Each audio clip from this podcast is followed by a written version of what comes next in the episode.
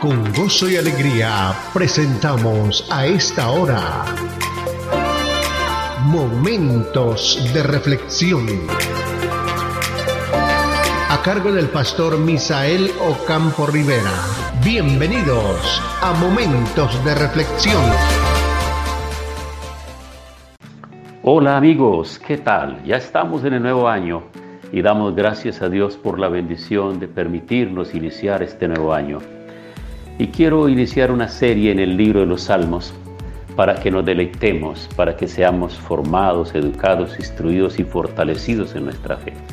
Permítame antes de todo esto hacerles un comentario acerca de los salmos, la historia de estos salmos, cómo han servido desde la antigüedad hasta este tiempo y cómo se convierten para nosotros hoy en ese manjar, en esa delicia, en esa oración, en ese canto, en esa doctrina, en ese conocimiento y en esa sabiduría. Los salmos fueron el himnario inspirado divinamente para la adoración pública de Dios en el Antiguo Testamento. El antiguo Israel, primero de Crónicas 16, del 8 al 36. Y debido a que no solamente eran leídos, sino también cantados, ellos penetraban en las mentes y en la imaginación de las personas de una manera en la que solamente la música puede hacerlo saturaban el corazón y la imaginación de la persona común, de tal manera que cuando Jesús entró a Jerusalén, fue natural que la multitud lo recibiera espontáneamente recitando una frase que se encontraba en alguno de esos salmos. Eso lo registra Marcos en el capítulo 11, versículo 9, y el Salmo 118, versículo 26. Los cristianos del primer siglo también cantaban y recitaban los salmos.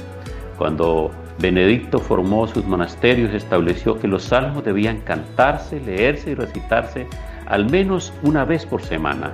En la, época, medieval, los salmos eran la parte más conocida de la Biblia para muchos cristianos. Los salmos eran la única parte de la Biblia que un cristiano común podía poseer. En el tiempo de la Reforma, los salmos jugaron un papel muy importante. Martín Lutero estableció que todo el salterio salmo por salmo, debía seguir utilizándose. Juan Calvino ordenó que los salmos fueran los principales cantos en la adoración de las congregaciones. Escribió, el designio del Espíritu Santo respecto a los salmos era proveerle a la iglesia una forma común de oración. Todos los teólogos y los líderes de la iglesia han creído que los salmos deben ser utilizados y reutilizados en el acercamiento personal de cada cristiano a Dios y en la alabanza pública. No solamente debemos leer los salmos, también debemos sumergirnos en ellos para que moldeen profundamente la forma de relacionarnos con Dios. Los salmos son la meta establecida que nos lleva a brindarle devoción a nuestro Dios. Así que empecemos hoy con el Salmo capítulo 1, que podríamos llamar nosotros esta reflexión, la palabra que nutre. Ese sería el tema de esta reflexión, la palabra que nutre. Dichoso el hombre que no sigue el consejo de los malvados, ni se detiene en la senda de los pecadores, ni cultiva la amistad de los blasfemos, sino que en la ley del Señor se deleita y de día y de noche medita en ella. Es como el árbol plantado a la orilla de un río que cuando llega su tiempo da fruto y sus hojas jamás se marchitan. Todo cuanto hace prospera. En cambio los malvados son como paja arrastrada por el viento. Por eso no se sostendrán los malvados en el juicio, ni los pecadores en la asamblea de los justos, porque el Señor cuida el camino de los justos, mas la senda de los malos lleva a la perdición. El Salmo 1 es la puerta de entrada al resto de los salmos. La ley es toda la escritura. Meditar en ella es pensar en las implicaciones que tiene para nuestra vida Deleitarse en ella no significa solamente consentir con ella, sino amar lo que Dios ordena, según los versículos 2 y 3, sino que la ley del Señor se deleita de día y de noche y medita en ella, y es como árbol plantado a la orilla de un río, que cuando llega su tiempo da fruto y sus hojas jamás se marchitan. Los cristianos han recibido un cambio de actitud respecto a Dios, de una actitud de obligación a una de entrega amorosa y voluntaria. Y todo gracias a lo que Cristo hizo en la cruz por nosotros. Así que conocer cómo meditar y cómo deleitarse en la Biblia es el secreto de una relación con Dios y el secreto de la vida misma. Las perspectivas contrarias a la palabra de Dios no proveen un ancla en tiempos de necesidad. Ella nos provee la resistencia de un árbol plantado junto a una fuente de agua viva que nunca se secará.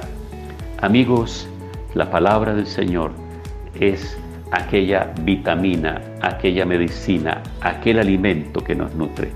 Por eso quiero en el día de hoy que empecemos este nuevo año haciendo una oración.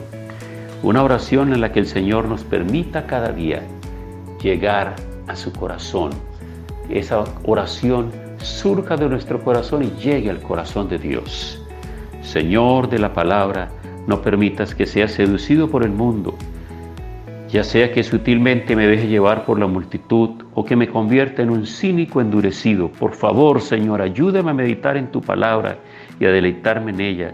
Provéeme estabilidad y contentamiento en medio de cualquier circunstancia. Cuánto necesito esto, Señor.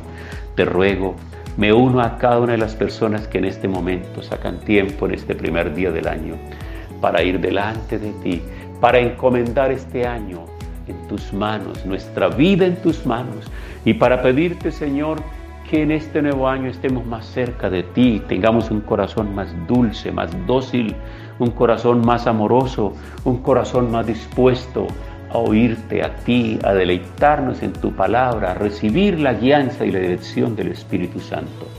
Oro por cada persona que se une hoy conmigo para decirte, Señor, aquí estamos Alumbra nuestro camino en este año.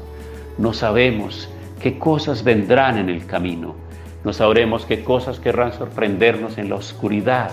No sabemos nada. Solo sabemos que tú eres el que vas con nosotros y nos llevas de la mano como el Padre lleva al pequeño de la mano y vas seguro con él. Por eso vamos confiados en que tú nos guiarás y nos ayudarás en los momentos más duros y difíciles de nuestra vida. En el nombre de Cristo Jesús. Amén. Pasó nuestra cita diaria. Momentos de reflexión. Momentos de reflexión. Si este tema y la oración han sido de bendición, compártalo con sus contactos para que ellos también sean edificados.